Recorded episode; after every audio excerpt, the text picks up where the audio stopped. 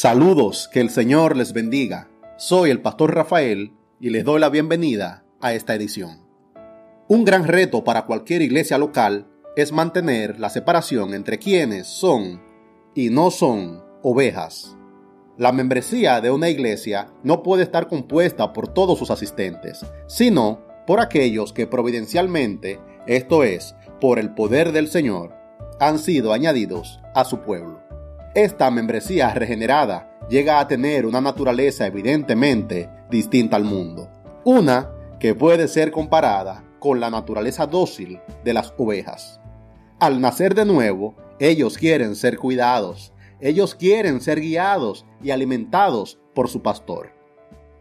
A continuación, en seis minutos, les estaré mostrando cuál es la naturaleza de una oveja y el peligro de dejar entrar a los lobos al rebaño del Señor. Quiero abundar un poco en el versículo 2, en la audiencia que Pedro tiene en mente. Dice el apacentar, no cualquier grey, hermano, no cualquier animal, no cualquier conjunto. Dice él, apacentad la grey de Dios. Mano, a mí me emociona que el Señor no me ha dado a mí un trabajo general, me ha dado un trabajo particular. La tendencia al día de hoy es esperar que él sea el pastor de una ciudad, el pastor de una región, el pastor de un continente. Hermano, el trabajo pastoral es un trabajo de proximidad. Usted no pastorea una ciudad, usted no pastorea un país, usted pastorea la grey del Señor que ha sido puesta en una ciudad, que ha sido puesta en un país. Es tan específico que le dice que está entre vosotros, hermano. Primero déjenme hablarle de la grey. No estamos hablando aquí de cualquier rebaño. De hecho, como pastores nosotros podemos servir bien a todos los hombres, pero nuestra responsabilidad directa y principal está con la grey del Señor. ¿Quién es la grey del Señor? Aquellos que el Señor compró a precio de sangre. Aquellos a los cuales el Señor le ha dado una nueva naturaleza. Aquellos que de manera sobrenatural tienen unos nuevos instintos. Aquellos que tienen unos nuevos deseos. Aquellos que son del Señor. Nosotros no estamos llamados a pastorear a todos los hombres. Estamos llamados a apacentar la grey del Señor. No es un asunto de hacer asesión de personas. Si usted no tiene la naturaleza correcta, si usted no tiene el llamado del Señor, si usted no tiene a Cristo en su corazón, usted no puede ser pastoreado. Uno es pastoreado porque uno nació de nuevo. De hecho, no sabe que es del Señor. Una de las evidencias es que uno soporta el trabajo pastoral. Y lo anhela y lo desea. El hombre natural en su rebeldía no puede ser pastoreado. Nosotros no pastoreamos a todos los hombres, pastoreamos la grey del Señor. La ciudad no es mi grey. Un país no es la grey. Yo veo al día de hoy los obreros del Señor que están más preocupados por llegar a pastorear las altas instancias. Usted no está pastoreando a esa gente, pues esa gente no es pastoreable. Usted puede pastorear la grey del Señor, aquello que el Señor le dio su nombre, le dio su naturaleza, que fue comprado a precio de sangre. No pretendamos ni esperemos que los animales fieros y salvajes, salvajes se comporten como las ovejas del Señor. Yo veo la iglesia de Cristo que tiene las expectativas de que los incrédulos se comporten como cristianos. Hermano, no espere eso. De hecho, ahí uno se da cuenta de lo extraordinario que es el nuevo nacimiento. No tenga expectativas piadosas al respecto del que no ha nacido de nuevo. Tenga un deseo de que el Señor le alcance, pero no espere que se comporte como un cristiano.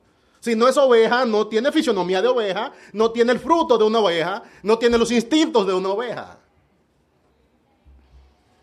Quiero establecer en esto un precedente, hermano, lleno de amor, lleno de, cuidado pastoral. Mire, no se, no, no se aferre como si fuera suyo aquello que usted no sabe que el Señor le ha hecho nacer de nuevo. Nosotros somos una iglesia relativamente pequeña y cada vez que alguien viene a la iglesia del Señor, uno le abraza y le carga y le da tabecito, hermano. Tenga cuidado porque probablemente usted está besando la naturaleza incorrecta. Espere que Cristo salve a todos los hombres. Cada vez que alguien venga a la casa del Señor, déle el trato más amable que pueda darle. Pero por favor, llame hermano a aquellos que el Señor compró a precio de sangre aquello que el Señor puso en su familia. Nuestros deseos no ponen a alguien en la familia del Señor. ¿Cuánto quisiera yo integrar a alguien a mano al pueblo de Cristo, hermano? Todo el que venga aquí debe tener un trato digno, pero debemos amar especialmente de forma tal que añoremos, que extrañemos y busquemos a aquellos que han nacido de nuevo. ¿Qué pasa con esto? Que vienen las personas a la iglesia y después entonces se apartan y a veces el Señor está cuidando su iglesia, hizo que un lobo saliera y los hermanos se quedan descorazonados porque se nos fue el lobo. Bueno, yo no puedo lamentar que, de nuevo le digo, mire, ustedes han visto mis prácticas pastorales, yo quiero que todo el que venga aquí tenga, pero si alguien se apartó, hermano, yo tengo que decir como dijo el apóstol Juan, se fueron de nosotros porque no eran de nosotros, pues si hubieran de nosotros hubieran sido de nosotros hubiesen permanecido. Lo peor que puede hacer una iglesia es rasgarse la vestidura cuando el Señor está cuidando la iglesia y está separando las ovejas de los lobos. Yo creo que se ha abusado un poco de la parábola de la oveja perdida. Porque no todo el mundo es oveja. De hecho, en Latinoamérica se conoce mucho la parábola de la oveja perdida porque Juan Romero, un autor de, canciones cristianas, hace muchos años escribió una canción muy popular que la popularizó Manuel Bonilla, eh, conocida como Las 99. El nombre de la canción es Visión Pastoral. Las 99 dejó en el aprisco y por las montañas a buscarla fue. La encontró gimiendo, temblando de frío, la tomó en sus brazos, curó sus heridas y al redil volvió. Por regla general, hermano querido, la oveja que es oveja quiere volver a redil. Por regla general, la oveja que es oveja quiere ser encontrada. Por regla general, la oveja que es del Señor está aturdida en medio de su inseguridad. Usted sale a buscar y usted se encuentra con un perro que no quiere volver a redil. Usted se encuentra con un lobo que muerde. Usted se encuentra con uno que hay que pelear con él para traerle. Usted parece que él no quiere ser rescatado. Parece que él no ama el redín. Parece que él no ama las cosas del Señor. Ay, por favor, ven a la casa, hermano. Deje de estar trayendo los lobos. Sin ánimo, hermano. Yo quisiera parodiar eso solamente para hacerlo más memorable. En vez de decir, la tomó en sus brazos, curó sus heridas y al redil volvió. Te podría decir, si no es oveja, en vez de encontrarla gimiendo, cuando uno va, la encontró gozando, brincando y riendo. Intentó cargarla, se puso violenta y hasta lo mordió. No es oveja, hermano. Lo que quiero establecer con esto es que no nos rasguemos la vestidura por aquellos que no son ovejas. Una oveja por regla general quiere volver a redir. Una oveja por regla general se siente expuesta. Una oveja no se deleita en el pecado. Una oveja no practica el pecado. Hermano, no encuentra esta aparente creyente que está en el mundo gozando, eh, deleitándose, se siente como un igual en el mundo. Uno tiene que arrancarle casi el pecado de las manos. Muerden a uno por todos lugares. Por favor, vuelve a redir, hermano. Es un lobo, déjelo allá.